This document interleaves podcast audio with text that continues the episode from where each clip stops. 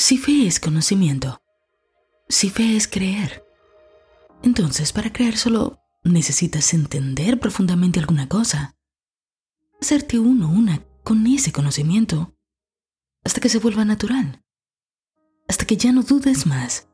Bueno, hace semanas que recibí el siguiente correo.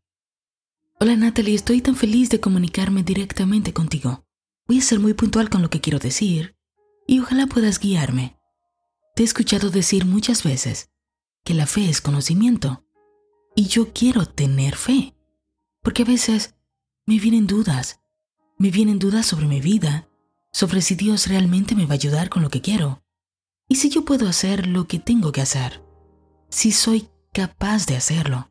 Entonces, sé que si entendiera, o sea, si yo tuviera el completo conocimiento sobre cómo es Dios y cómo Él y yo somos uno, entonces yo tendría fe, ¿verdad? Si yo entiendo algo y lo creo, entonces ya tengo fe.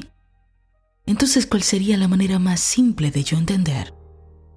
Que yo soy una con Dios y que por eso puedo lograr cualquier cosa. Gracias Natalie, puedes responderme en un podcast si así lo deseas. Un abrazo grande mi amiga, gracias por tu disposición de compartir esto con nuestra comunidad. Vamos a hacerlo súper fácil. Vamos a hacerlo hasta divertido, simple. Y lo haremos con dos ejemplos que jamás se te van a olvidar.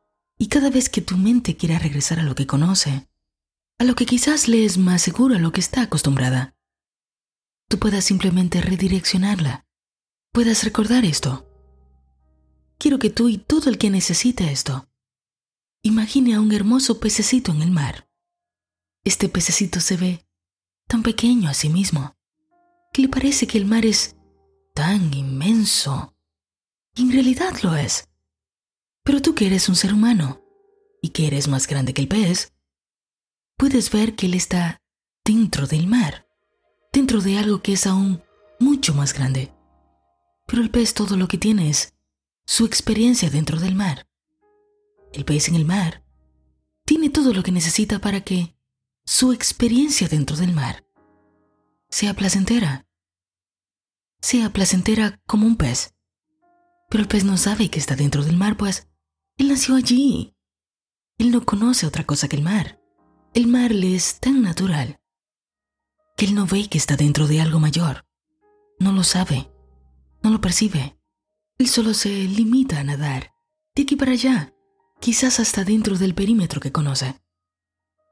Como el pez está dentro del mar, es imposible que se separe de las cosas ¿Qué hay en el mar, porque él está dentro. Por lo tanto, el mar y el pez son uno en sí mismos. Y por favor, que nadie dañe el ejemplo. que nadie diga, ay, si viene un pescador y lo saca. es solo referencia, tómalo así. Entonces sí hemos establecido que el pez está dentro del mar. Y que es justo porque está dentro. Que no sabe que está dentro. Porque como se le hace tan natural, y su propia naturaleza de pez dentro del mar no le permite ver desde afuera, como tú. Un humano que puede ver que hay un mar y que hay un pez dentro del mar. Bien, el pez y el mar tienen una comunicación de reciprocidad. Ay, Natalie, sin palabritas. Di las cosas fáciles. ok. El pez y el mar tienen una relación de y yo también. Mm, ¿Qué? Ya me explico. Vamos a otro ejemplo. Supongamos que tú y un amigo se van un día a jugar ping-pong de mesa. Así que vas y buscas una cubeta llena de pelotas. Cada pelota que llena la cubeta tiene un nombre, tiene una característica. Supongamos que tomas en tu mano la pelota que dice salud. Agarras la pelota y le das ¡pum! un raquetazo, mandándola ahora al lado de tu amigo. Y tu amigo te devuelve ahora la pelota hacia atrás, con su propia raqueta. Y así, esa pelota de salud se la pasa de aquí para allá y de allá para acá. Es una relación recíproca. Es una relación de y yo también. Es como decir, te quiero. Y de allá para acá te dicen, y yo también.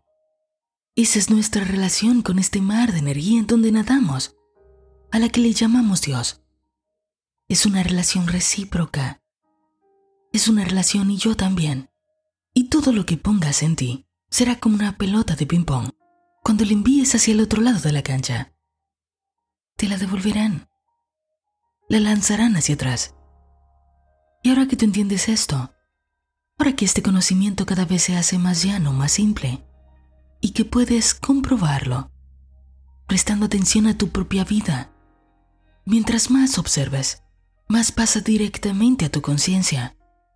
Y ese conocimiento naturalmente traerá fe para usarlo a tu favor, entendiendo que las bolitas de ping-pong están de tu lado, que están todas las bolitas de tu lado, en tu cancha, y tú escoges sabiamente cuáles quieres enviar al otro lado de la cancha, para que al devolvértela, tu juego sea liviano esa es tu relación con Dios. Tú eres un pececito dentro de un mar tan grande, dentro de un universo tan inmenso, que no se percibe dentro de este. Tú eres ese pececito hermoso dentro del mar, que no puede ver el mar hasta que se haga consciente del mar. Tú eres ese pececito dentro del mar, que no puede ver el mar hasta que no se haga consciente del mar. Así que ahora toma estos dos ejemplos y digiérelos durante el día. Reflexiona profundamente en ellos. Hazlo hasta que te percibas completamente, como un hermoso pececito que está dentro del mar. Hazlo hasta que entiendas por completo que la vida es como un juego, como un juego de ping-pong, y que todas las bolitas están del lado de tu cancha, que tú puedes elegir qué bola lanzar hacia el otro lado para que cuando regrese a ti, este juego sea completamente placentero. Tu relación con este mar de energía siempre será una relación de y yo también.